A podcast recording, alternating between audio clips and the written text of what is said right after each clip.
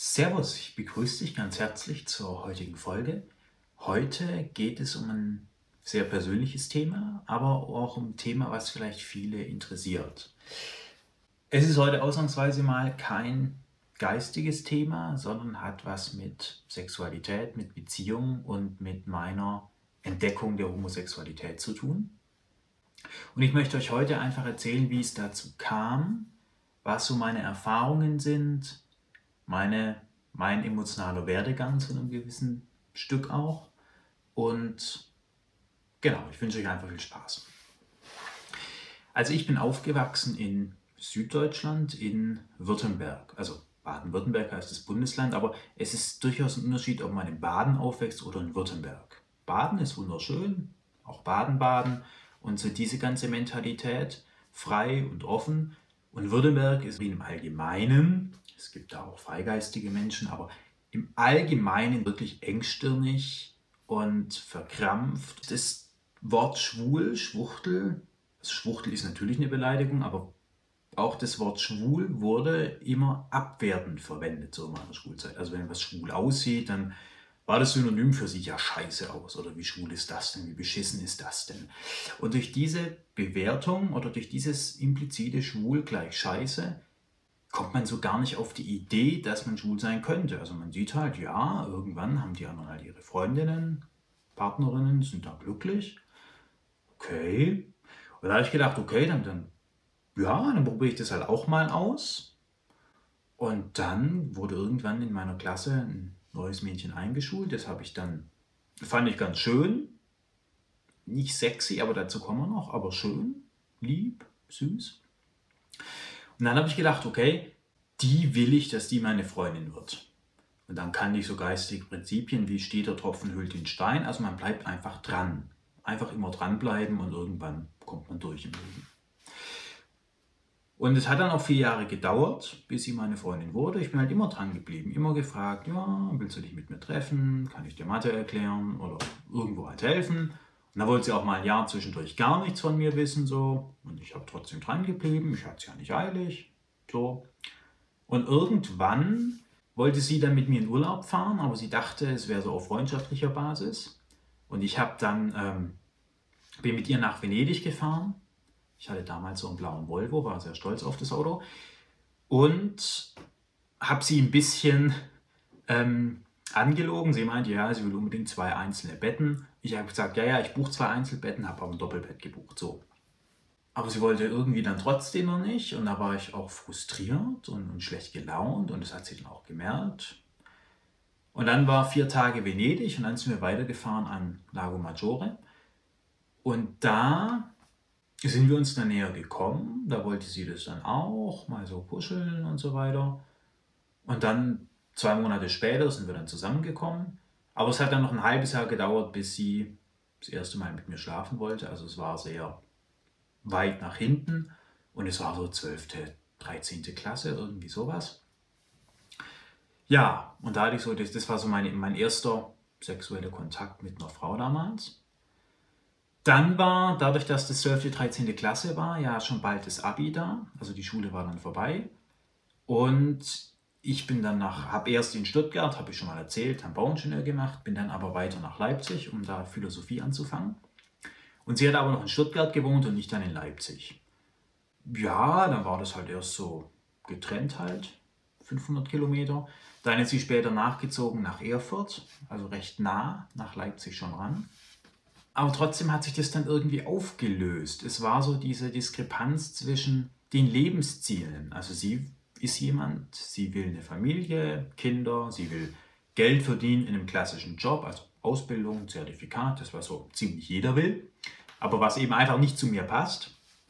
Und das hat dann dazu geführt, dass wir immer weniger gemeinsame Gesprächsthemen hatten, was dann letztlich auch dazu geführt hat, dass die Beziehung auseinandergebrochen ist. Und dann kam der Corona-Sommer 2020. Im Sommer 2020 oder Spätsommer 2020 habe ich dann zu ihr gesagt, ja, sie soll sich lieber jemand anders suchen, weil ich, glaube ich, nicht ihren Lebenszielen, Lebenswünschen gerecht werden kann. So.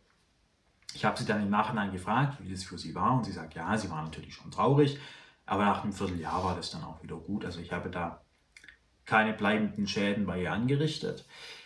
ich habe dann Anfang Herbst 2020, so September, Oktober rum, in Leipzig jemanden kennengelernt, jemanden gesehen an der Uni. Das war gerade noch so, also es war nicht, an, nicht vorlesungsmäßig, aber man war halt ein paar Mal auf dem Campus, in der Bibliothek oder wo auch immer. Und das war ein sehr schöner Mann, der hatte, also war sehr muskulös und hat auf sein Äußeres sehr geachtet. Und irgendwie fand ich den einfach schön. Also das war aber eine Thematik, die ich bis dahin noch nicht kannte. Also ich, ich fand Muskeln immer schon schön. Ich habe auch immer schon mich damit auseinandergesetzt, wie kann man Muskeln aufbauen, wie kann man trainieren und so weiter. War dann auch ab meinem 16. Lebensjahr sporadisch, phasenweise immer mal wieder im Fitness. Nicht wirklich kon kontinuierlich. Aber das Thema war immer bei mir präsent und ich weiß auch heute noch die Namen von meinen Klassenkameraden, die eben muskulös waren. Nicht, weil ich die Menschen so interessant fand, sondern weil sie halt Muskeln hatten. So. Könnte man vielleicht im Nachhinein als, ersten, als erstes Indiz werten, aber es war mir damals nicht klar, dass eine Affinität zu Muskeln bedeuten könnte, dass man schwul ist. Also wirklich nicht. Das war in meinem Denkkosmos, also man sucht sich eine Freundin, das war ganz klar im Schwabenländle. So, also was anderes gab es da nicht. So. Ja, und dann habe ich eben diesen Kommilitonen kennengelernt. Der war auch schon ein bisschen weiter, hat auch was anderes studiert, aber der war offensichtlich sehr im Kraftsport, im Fitnessbereich aktiv. Dann habe ich ihn mal gefragt, ja, wollen wir mal zusammengehen? Und er, ja, wieso nicht, why not, so. Und dann sind wir mal ins Fitness gegangen zusammen. Also ich war in Leipzig schon am Trainieren, aber er war bei einer anderen Fitnesskette. Und dann bin ich mal zu ihm mit ins Training gekommen und fand es sehr spannend.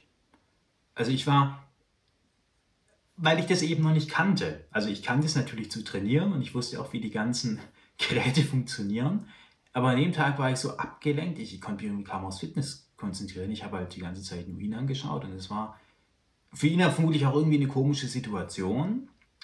Und das war auch so ein Moment, wo ich mich selbst über mich unglaublich geärgert habe, weil ich bin eigentlich ein Mensch, ich bin gesetzt, denke über die Dinge nach, weiß, was ich wann sage. Aber da war ich irgendwie sowieso wie ausgeschaltet. Also so wie als ob ein wesentliches Modul im, in meinem Geist einfach nicht funktioniert. So. Also ich hätte, ich habe gedacht, sag mal, spinne ich jetzt so wie neben mir gestanden. Und ich fand es, also das ist vermutlich das, was man dann unter dem Begriff sexy, attraktiv bezeichnet, aber einfach schön, faszinierend. Ich weiß gar nicht, wie ich das beschreiben soll, wie er dann halt trainiert hat und sich die Muskeln aufgepumpt haben. Also ja, fand ich einfach, hat mich unglaublich abgelenkt. Ja, waren wir im Training irgendwann mal fertig. Also ich war damals viel, viel unfitter als er. Ich, ich war fertig, also ich war selbst nur überrascht, wie, wie lange ich in diesem Fitness überhaupt war. Aber es hat dann irgendwie geklappt und dann sind wir die Umkleiden, wollten duschen. Und dann meint er, ja, nee, wir duschen nicht hier. Was hältst du davon, wenn ich heute Abend zu dir komme?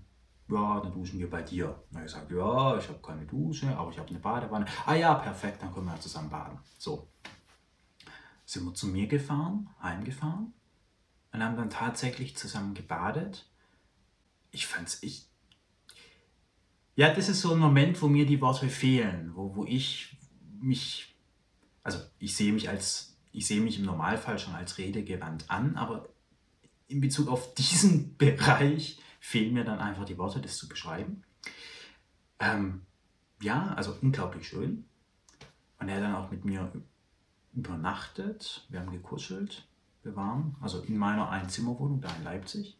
Ich hatte am nächsten Morgen leider, und es ärgert mich bis heute, um 9 Uhr irgendeine Veranstaltung online. Also saß am 9 Uhr vor dem Rechner er ist dann gegangen.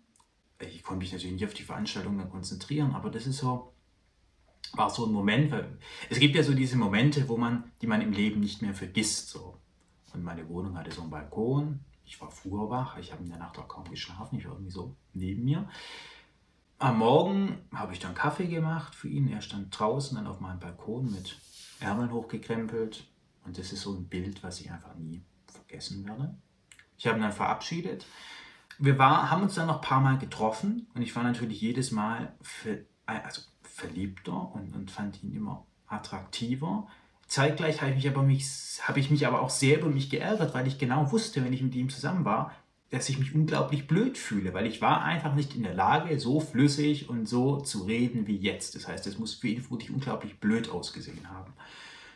Und das hat mich sehr geärgert und blockiert und er wollte dann auch ein paar Mal mit mir noch ins Fitness, wir sind dann auch an den See gefahren in Leipzig mit meinem Auto. Aber irgendwann hat er dann einfach das Interesse verloren und hat mich geghostet, also einfach nicht mehr geantwortet. Und dann kam dieser Corona-Lockdown-Winter. Und das war die Zeit, was ich auch im anderen Video schon erwähnt habe, wo ich dann im Callcenter gearbeitet habe, nur daheim. Er wollte nichts mehr von mir wissen, ist dann auch wieder zurück nach China gegangen. Und das war wirklich, wo ich mich, also wirklich eine Zeit, wo ich sehr, mich im Grunde über mich selber geärgert habe. Weil ich dachte, der Grund, warum er nicht mit mir zusammen sein will, ist, weil ich scheiße aussehe, weil ich unfähig bin, vernünftig zu reden und so weiter und so fort. Also habe ich beschlossen, ich will, dass nie wieder irgendjemand mich nicht will, nur weil ich schlecht aussehe, weil ich nicht gut trainiert bin und so weiter und so fort. Also habe ich in diesem Winter angefangen zu trainieren und zwar richtig. Ich hatte Glück, ich hatte die letzte Handelbank auf Amazon noch bestellt, weil da war ja jeder am Handelzeug bestellen, weil Fitness zu das halbe Jahr. Ich habe auch noch eine der letzten bekommen und habe diesen Winter richtig trainiert. Ich hatte auch nicht viel anderes zu tun. Ich hatte meinen Callcenter-Job am Rechner, ich hatte Uni am Rechner, ansonsten war ich in der Wohnung und in der Wohnung stand eben diese Handelbank dann. Okay, da habe ich da wirklich sehr hart trainiert. Ich habe besonders den Fokus auf Sixpack gelegt, Sixpack und Brustmuskulatur und war dann auch wirklich dabei und war auch recht schnell, wie ich fand, erfolgreich. Ich zeige gerne mal ein paar Bilder. Und bin dann im Winter oder im Frühjahr viel unterwegs gewesen, habe mich dann auch auf diesen einschlägigen Datingportalen angemeldet, Grindr, Tinder und so weiter und so fort. Aufgrund, der, aufgrund meines Trainingszustands wollten mich dann auch alle so. Also man kriegt dann viele Nachrichten, man ist Fame, weil mein Ziel war es, genauso viele Aufrufe zu generieren wie dieser Typ, in den ich unglücklich verliebt war. So. Und das habe ich an einem Tag auch geschafft mit entsprechend ja, sexuellen Bildern halt. Im Nachhinein unglaublich blödsinnig so über seinen Selbstwert zu definieren, aber damals war das bei mir eben so. Ja, und ich habe mich da mit vielen Leuten getroffen und, und war dann da, aber es war rückblickend eigentlich genau der falsche Weg, weil dadurch, dass ich so trainiert war und diese Bilder da drin hatte, wollte natürlich sich jeder mit mir treffen, aber eben einfach nur zum Sex. So, Viertelstunde Vögeln und dann weg. Also nicht ganz so extrem, aber manchmal schon. Und das war eine Sache, die mich unglaublich frustriert hat weil das genau das ist, was ich nicht wollte. Also ich bin, ich bin nicht der Typ, der einfach nur Sex und dann wieder weg. Das ist überhaupt nicht mein Thema. Interessiert mich nicht. Aber ich habe das wirklich ein paar Monate lang gemacht und wurde aber einfach immer frustriert, weil ich gedacht was soll denn dieser Scheiß? So, also ich wurde eigentlich unglücklicher durch dieses verhältnismäßig attraktive Aussehen und diesen ständigen Sex. Und das hat dann dazu geführt, dass ich das Training dann auch wieder eingestellt habe und in den Van gezogen bin. Und Vanlife und Bodybuilding sind zwei Dinge, die vertragen sich nicht. Einfach weil du kannst im Van selbst keinen Sport machen, du kannst aber auch nicht im Van unendlich viele Gewichte mitnehmen, einfach weil du schon recht nah an den dreieinhalb Tonnen bist. Also du musst mit Zuladung aufpassen, da kannst du nicht noch 150 Kilo Gewichte reinpacken. Ganz einfach.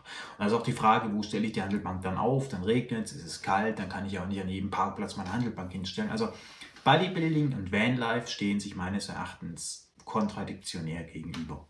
Ja, und dann ging es halt so weiter. Mittlerweile sehe ich nicht mehr so aus wie auf den Bildern natürlich. Mir ist das Thema Partnerschaft trotzdem noch wichtig. Mir persönlich ist das Thema nur Sex, also sich nur zum Sex zu treffen, einfach nicht mehr wichtig. Sexdates interessieren mich überhaupt nicht. Dennoch wünsche ich mir natürlich einen Partner, früher oder später. Und das wäre auch so der einzige Grund, wo ich sagen würde, da würde ich wieder sesshaft werden in dem Moment, wo ich dann einen Partner habe. Weil auch Partnerschaft mit Bodybuilding und Sport einfach in einer Wohnung, in einem Haus, wo auch immer, besser harmonisierbar, besser umsetzbar ist als in einem Van. Es heißt ja immer so schön so, äußere Werte zählen nicht, es zählt das Innenleben.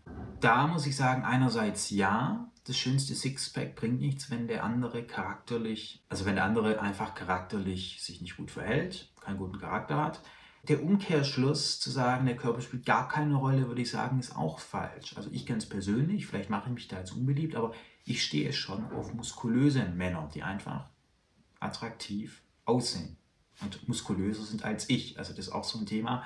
Ich persönlich wünsche mir einen Mann, der körperlich attraktiver ist als ich, schöner aussieht. So. Von dem her habe ich schon körperliche Ansprüche, aber es würde mir eben nie nur um den Körper gehen. So. Die Thematik mit der Beziehung und das unglückliche Verlieben hat mir auch gezeigt, dass es einfach Dinge im menschlichen Leben gibt, die man nicht beeinflussen kann. Also man kann unglaublich viel beeinflussen. Ich kann meine Videos hier beeinflussen, ich kann auch ein Sixpack trainieren, ich kann meinen Körper formen. Aber dann gibt es auch einfach Dinge, die ich nicht beeinflussen kann, wo einfach die Grenzen der eigenen Beeinflussbarkeit da sind. Und das ist wieder so ein Punkt, wo ich sage, da geht die moderne Persönlichkeitsentwicklung à la Bodo Schäfer, Dirk Kräuter und so weiter und so fort, die halt sagen, ja, machen, alles ist schaffbar, alles erreichst du, du musst es dir nur manifestieren, du musst nur Fotos aufhängen, würde ich sagen, trifft sie nicht die ganze Wahrheit. In Bezug auf ein Sixpack, in Bezug auf einen Van, in Bezug auf YouTube-Videos geht das. Ja, da kann ich gainen, da kann ich powern, da kann ich mir Ziele setzen, die kann ich erreichen, wie auch immer. Ja.